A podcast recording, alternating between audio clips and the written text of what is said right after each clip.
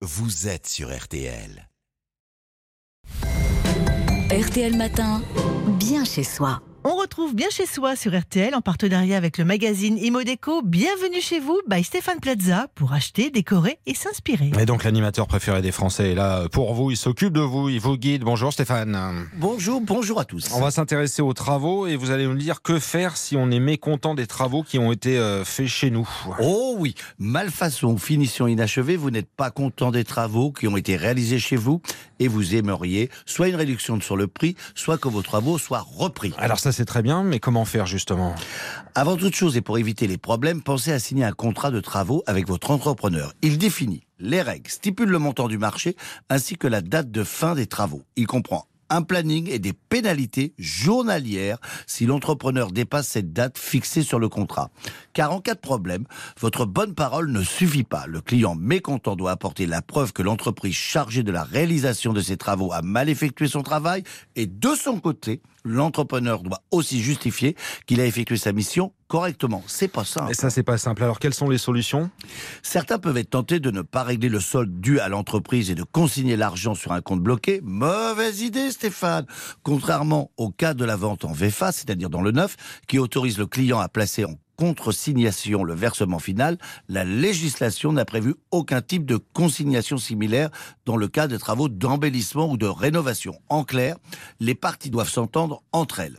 Si aucun arrangement n'est possible, la solution est de faire appel au tribunal judiciaire. Si la somme en jeu est inférieure à 10 000 euros, pas nécessaire un avocat, même si c'est conseillé. Toutefois, dans un premier temps, le demandeur est tenu d'avoir recours à une médiation ou à une conciliation. Sans ces étapes, la demande sera jugée irrecevable. La médiation justement, Stéphane, comment on procède? Pour commencer, il faut rassembler les preuves des manquements de l'entreprise.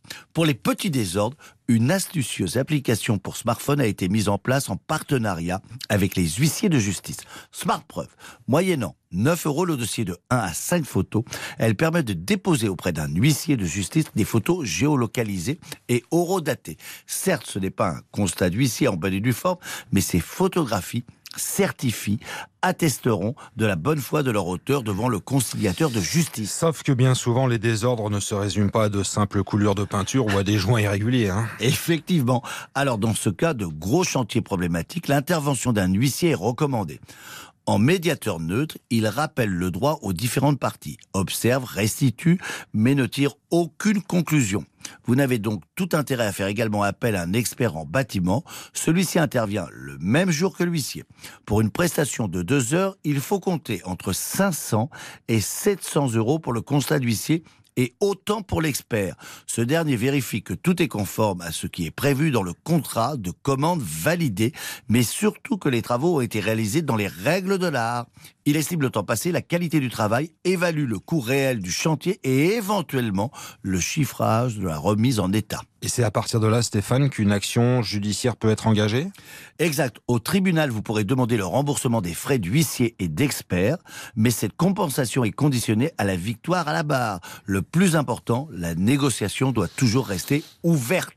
Stéphane Plaza vous conseille, c'est le samedi matin sur RTL et nulle part ailleurs. Le rendez-vous, bien sûr, est podcastable, le replay disponible sur l'appli RTL.